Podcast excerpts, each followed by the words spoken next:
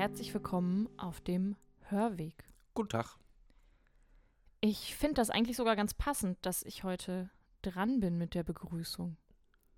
Denn schließlich geht es heute um eine große Frau. Um eine große Frau der Kirchengeschichte. Eine, die definitiv auch nie die Klappe halten konnte. Lasst euch mal überraschen. Eine Schutzheilige für Europa. Im Garten der Kirche müssten die faulenden Pflanzen ausgerissen und durch frische, duftende neue Pflanzen ersetzt werden.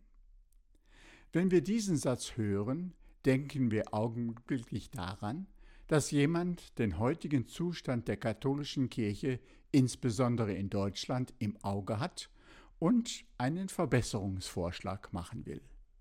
Weit gefehlt. Dieser Satz stammt nämlich aus einem vor 650 Jahren geschriebenen Brief. Er betraf ganz Europa, richtete sich an die damaligen Machthaber und an die Geistlichkeit bis hinauf zum Papst. Das Allererstaunlichste aber ist, er war von einer jungen, außergewöhnlichen Frau verfasst worden, und zwar von Katharina von Siena. Wer war diese Frau? Katharina wurde am 25. März 1347 in Italien in der Stadt Siena geboren. Sie war das zweitjüngste von 25 Kindern eines wohlhabenden Pelz- und Wollfärbers und seiner Ehefrau. Die damalige Zeit war von Bürgerkriegen, politischen Machtkämpfen, Familienfäden und der Unterdrückung des Volkes durch den Adel geprägt. Mit sechs oder sieben Jahren hatte Katharina ihre erste Vision. Sie habe Christus gesehen im Ornat des Papstes zusammen mit Petrus, Paulus und Johannes. Im Laufe ihres Lebens folgten noch zahlreichere weitere Visionen. Im Alter von zwölf Jahren sollte sie heiraten, aber sie weigerte sich standhaft, was ihre Eltern sehr verärgerte. Sie liebte vielmehr eine asketische Lebensweise, die Stille und Einsamkeit mit Bußübungen und strengem Fasten. Mit 16 Jahren erfolgte ihr Eintritt in den dritten Orden der Dominikaner. Es waren Schwestern der Buße. Ihre Mitglieder wohnten in der Regel zu Hause. Die radikale Suche nach Gott faszinierte sie als Mystikerin. Diese Einstellung bestimmte auch ihr ganzes Handeln. Als soziale Aufgabe übernahm sie die Pflege von Kranken, Schwachen und Armen. In der Zeit von 1370 bis 1380 hinterließ sie 380 Briefe, obwohl sie kaum lesen und schreiben konnte. Deshalb diktierte sie diese, manchmal drei Sekretären gleichzeitig unterschiedliche Briefe. Sie richteten sich an hochgestellte weltliche und kirchliche Persönlichkeiten. Darin kritisierte Katharina politische und gesellschaftliche Missstände. Aber sie machte auch kritische Äußerungen zu kirchlichen Problemen, indem sie zum Beispiel mit aller Deutlichkeit feststellte, Selten gehen die Verwirrung in der Kirche vom Volk aus. Meist liegt die Schuld am unheilvollen Geschehen bei den Geistlichen. Sie schrieb Briefe an Ordensfrauen und an Frauen in weltlichen Bereichen. Andere Briefe von ihr befassten sich intensiv mit theologischen Themen, so dass sie allerdings erst 600 Jahre später durch Papst Paul VI. 1970 zur Kirchenlehrerin ernannt wurde. Als leidenschaftliche Christin setzte sie ihre Talente für Kirche und Welt ein, was für eine Frau damals äußerst ungewöhnlich war. Doch Katharina musste auch Kritik und Widerstand ertragen. Es wurde ihr sogar der Vorwurf der Ketzerei gemacht, so dass sie sich wegen ihres ungewöhnlichen Verhaltens vor dem Generalkapitel ihres Ordens zu rechtfertigen hatte. Aber sie ließ sich nicht entmutigen. Danach durfte sie im offiziellen Auftrag der Kirche reisen und auch predigen. Seit 1309 residierten die Päpste nicht mehr in Rom, sondern in Avignon. Sie wurden vom Königstum in Frankreich abhängig und damit machtlos. So reiste Katharina nach Avignon zu Papst Gregor XI., um ihn zur Rückkehr nach Rom zu bewegen, was ihr auch gelang. Als dieser Papst zwei Jahre später starb, wurde in einer chaotischen Wahl Papst Urban VI. sein Nachfolger. Jetzt machte Katharina sich auf den Weg nach Rom. Beim neuen Papst setzte sie sich besonders als Beraterin für die Einheit der Kirche ein. In Briefen an einflussreiche Persönlichkeiten legte sie dar, dass der Papst rechtmäßig gewählt worden sei. Sie wollte damit eine Spaltung der Kirche in Rom und Avignon verhindern. Vom Papst forderte sie umfangreiche Reformen, unter anderem, dass zum Beispiel Kardinäle und der Klerus für die Seelsorge da sein müssten. Die Kirche sollte zu ihren Ursprüngen zurückkehren. Katharina verurteilte in aller Schärfe die Korruption innerhalb der Hierarchie. Doch ihre Hoffnungen erfüllten sich nicht, trotz aller ihrer Bemühungen und Ratschläge. Es kamen Gefühle der Ohnmacht und Verzweiflung in ihr auf. Entkräftet und durch die Pflege von Pestkranken selbst infiziert, starb sie in Rom im Jahre 1380 im Alter von nur 33 Jahren am 29. April. Dies ist auch ihr Gedenktag. 1461 wurde sie heilig gesprochen und 1999 durch Papst Johannes Paul II. zur Schutzheiligen Europas ernannt. Katharina war sicherlich eine Frau mit großer Ausstrahlungskraft, aber nicht einfach zu verstehen. Eine aufregende und rätselhafte Heiligengestalt.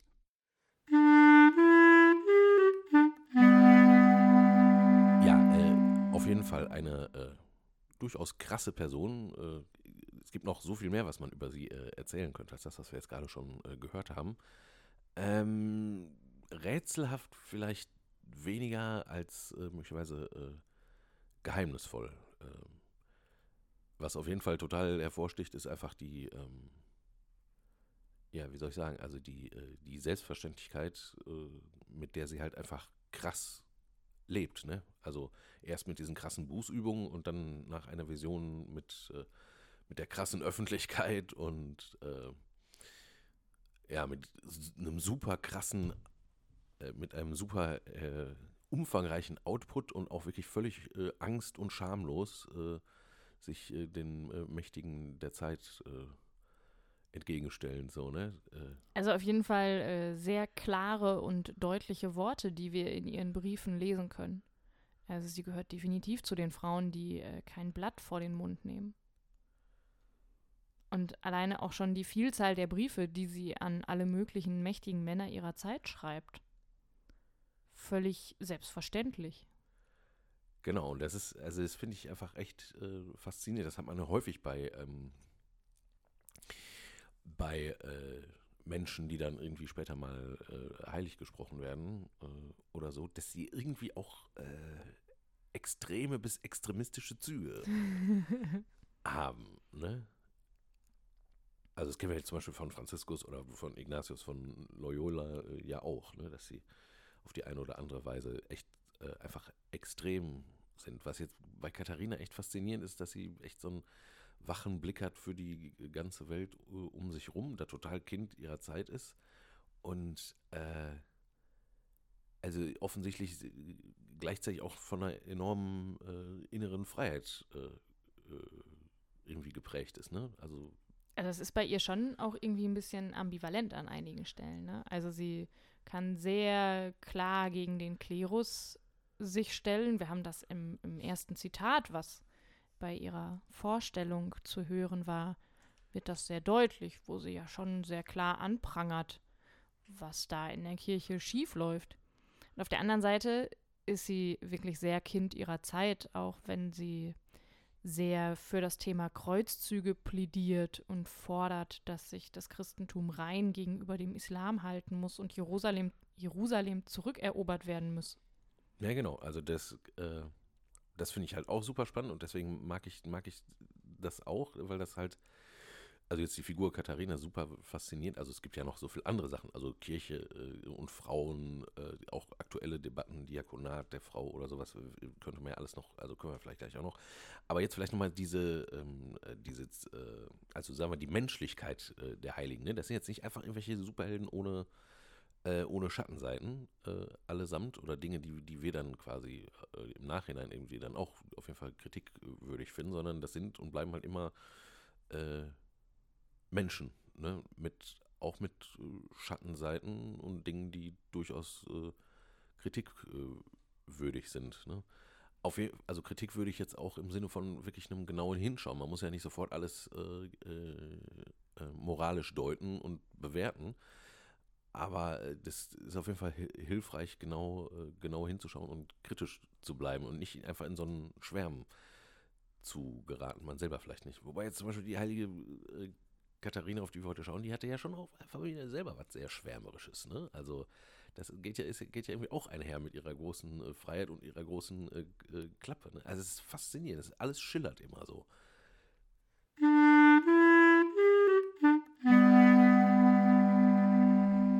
Schillernde Persönlichkeit kommt natürlich nochmal besonders zum Ausdruck, indem dass sie mittlerweile Schutzheilige, Schutzpatronin Europas ist einfach ein Riesentitel. Ähm, dazu kommt, dass sie vielen Frauen auch heute immer noch Vorbild ist in ihrer Art. Die Frauen, die sich mit dem Thema Diakonat der Frau auseinandersetzen, die Lust haben, unsere Kirche zu verändern und für eine neue Stellung der Frau in der Kirche zu kämpfen, die nehmen sich tatsächlich Katharina von Siena auch als Vorbild. Genau, die ja quasi jetzt auch vom römischen Amt dann irgendwann, also heilig gesprochen wurde, sie, glaube ich, so äh, im 15. Jahrhundert, ne? also 1460 oder so, glaube ich. Also knapp 100 Jahre, ja, 90 Jahre oder so, oder, also auf jeden Fall ein, ein Jahrhundert nach ihrem äh, leben. Und dann hat es ja sehr, sehr lange gebraucht, bis sie dann auch äh, quasi zur Kirchenlehrerin erhoben wurde. Also sozusagen was. was das passierte tatsächlich erst 1970. Ja, genau. Also aber auf, ein, auf, eine Ebene mit, mit was weiß ich, äh, Augustinus und äh, genau, Teresa also von Avila. Da kommt sie auf einmal äh, von ganz unten nach ganz oben. Und 1999 wird sie dann von Johannes Paul II. Ähm, zur Patronin von Europa erklärt. Zusammen übrigens mit zwei anderen Frauen. Ja, und das ist jetzt, das kann man jetzt halt so und oder so sehen, ne? Also, ähm, indem man jetzt jemandem eine besondere Rolle zuspricht. Äh, das ist ja auch eine, eine Art der, ähm, der Bemächtigung, ne? Also auch des, auch des Einfangs irgendwie. Also dadurch, dass Franziskus zum Beispiel nach seinem Tod sehr, sehr schnell heilig gesprochen wird, ist das Ganze auch, äh, auch, sagen wir mal, wirklich grundstürzende, äh, revolutionäre Potenzial, was der Typ so hatte, natürlich ganz schnell eingehegt und äh, äh, ähnlich kann man das natürlich jetzt auch mit der Katharina machen, wenn in dem Moment, wenn ich sie halt zur Patronin Europas und zur Kirchenlehrerin erkläre, dann sage ich ja auf der einen Seite, also ist das natürlich eine große Ehre, die ihr zuteil wird, auf der anderen Seite fange ich sie halt auch ein, weil alles, was, was man ihr möglicherweise zusprechen könnte, äh, was aber nicht mit der Lehre der Kirche übereinstimmt, äh, kann ja dann nicht sein, weil sie ist ja eine Kirchenlehre, verstehst du? Das ist, ja, ja, ja, genau, so. Verstehe das schon also, sehr gut. Das ist, äh, genau, das kann halt auch ein sehr, ähm, wie soll ich sagen, äh, äh ein subversiver Akt der Subversionsunterbindung äh, sein. es gibt noch so spannende äh, Legenden halt auch, wie bei vielen anderen äh, äh, heiligen Leuten, so auch bei der heiligen Katharina. Auch die soll die Wundmale, so wie Franziskus und andere Leute auch, äh, ähm, Christi äh, empfangen haben äh, im, im Zuge einer Vision. Allerdings. Aber es gibt noch eine viel schönere Legende, die wir euch definitiv nicht vorenthalten wollen, wenn wir über die heilige Katharina von Siena sprechen. Und zwar geht es um eine Vision, in der sie sich auf mystische Art und Weise vermählt. Vermählt sieht mit Christus. Der tritt ihr nämlich entgegen und. Genau, sie sieht sich in ihrer Vision, erscheint ihr Christus und er streift ihr seine amputierte Vorhaut als Ring über den Finger und in dieser Art und Weise vermählt er sich mit ihr. Und spricht ihr in der Vision dann nochmal äh, zu, dass sie auch nie äh, vom Glauben abfallen wird und so weiter und so fort. Also das ist halt super spannend, finde ich, weil, äh, also gerade heute wird ja wieder viel über Kirche und Sexualität gesprochen. Also der ganze Topos Körperlichkeit ne, und Inkarnation, also wie nah Gott der Welt kommt, wie nah das alles zusammenkommt. Ähm, das, ist, das wird in solchen Legenden, die auch nicht einzigartig ist. Also da gibt es noch andere Sachen, obwohl die Vorhaut schon auch extrem so, ne? Also, äh, also angeblich konnte sie halt auch seine Umarmungen und seine Berührungen Christi spüren. Und auch äh, ähm, körperlich so, und genau. genießen genau. und ähm, und das da, kommt noch dazu. Da schillert schon wieder äh, lustig äh, alles weiter, wenn es jetzt um die, um die sogenannte Leibfeindlichkeit der Kirche geht oder das verkrampfte Verhältnis zur Sexualität. Gut, das ist natürlich auch jetzt äh, mag einem natürlich erstmal seltsam äh, vorkommen. Ähm, was auf jeden Fall nicht dazu passt, ist, dass, äh, dass angeblich die, die, Le die, äh, ja, die Lehre der Kirche ja quasi äh, mit Blick auf Sexualität äh, diese Einfachheit, ne, äh, Erzeugung von Nachkommenschaft und Männlein und Weiblein und das ist alles, was es an, also die Hinordnung auf Erzeugung von Nachkommenschaft ist quasi alles, was Sex ausmacht und alles, was dem nicht dient oder nicht dienen kann und so weiter, ist halt äh, per se schlecht. Ähm, das wird natürlich sehr konterkariert durch Legenden wie diese hier, weil da geht es natürlich jetzt nicht um Nachkommenschaft im leiblichen Sinn, ne, sondern es geht um das Heilige selbst und auch da spielt auf jeden Fall Sex eine Rolle. So. Und äh, vielleicht auch noch eine kleine Geschichte am Rande, die jetzt äh, nur im Anschluss mit Katharina natürlich zu tun hat. Ähm, angeblich ist die Reliquie der heiligen Vorhaut ähm, bis in die 1980er Jahre erhalten geblieben und verehrt worden. Bis 1983 wurde sie regelmäßig in einer Prozession umhergetragen. Dann ist sie plötzlich spurlos verschwunden. Kann man äh, alles äh, nachlesen, ja. Ja, verrückt. Auch ähm, noch eine ganz spannende Geschichte. Völlig verrückt. Abseits der Heiligen. Gut, äh, aber nochmal kurz zurück zu, zu Katharina, bevor wir vollends äh, äh, entgleiten. Ähm, was wollen wir, äh, was wollen wir äh, denn jetzt noch so mitnehmen äh, von ihr? Ich finde auf jeden Fall total gut, dass sie eine mutige Frau war, die gesagt hat, was sie denkt. Und ich mag zumindest ihre Gedanken auch zum Thema Seelsorge und dass Aufgabe des Klerus vor allen Dingen das große Feld der Seelsorge ist. Das finde ich super.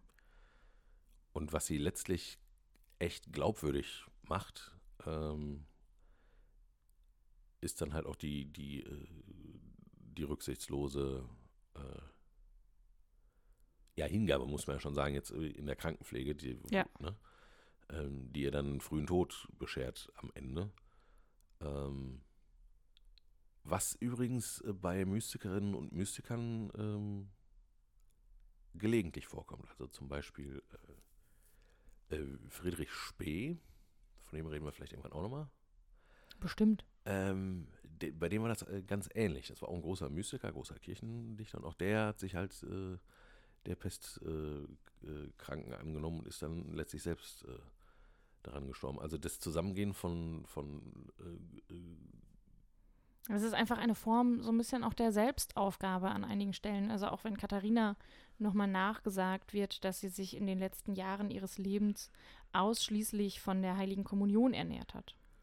Ja, also es ist ja auch nun mal eine sehr leibfeindliche Lebensweise. Ja gut, auch das ist aber auch, das ist natürlich auch wieder so ein Topos, den es auch bei anderen Heiligen gibt. Äh, Nikolaus von der Flü und so, das sind aber auch so, so diese entsagenden, äh, mystischen Leute. Das ist schon ziemlich faszinierend. Aber der Punkt, den ich eigentlich machen wollte, war, äh, war die, die quasi das, äh, das diakonische Wirken oder das äh, karitative äh, Wirken, dass das quasi äh, zusammengeht. Ne? Zusammen, das ist nicht nur mystische Schwärmerei und ich vereinige mich mit Gott und in, auch in den krassen Bildern, von denen wir gerade schon gesprochen haben, sondern das fließt wieder aus in, ein, äh, in, ein, äh, in schon ein, ein, aktives Leben und halt dem, äh, dem für andere äh, Dasein. Und gerade das passt natürlich auch vom Grundmotiv her wieder total gut zum Diakonat der Frau. Totally. Zu diakonalen Aufgaben. Ja, da äh, könnte man noch so viel mehr äh, tun und sagen und ich glaube, wir sind sowieso schon. Ich glaube, wir sind drüber und es extrem ist jetzt lange an Folge, der, an ne? der Zeit, auf diesem Weg zu sagen. Wir haben uns gefreut, dass ihr dabei wart und wir freuen uns auf weitere Folgen mit euch. Genau, und wer noch mehr wissen will, äh, das Internet ist voll davon. Ne? Ja. Also äh, es gibt auch äh, übrigens andere äh, kleine Filmchen und Podcasts und so weiter, äh, wenn man sich noch, äh, noch anderes zu Katharina ähm, äh, auf den Schirm holen oder auf die Ohren holen möchte. Ansonsten sagen wir Tschüss, bis zum nächsten Mal mit uns. ciao, ciao.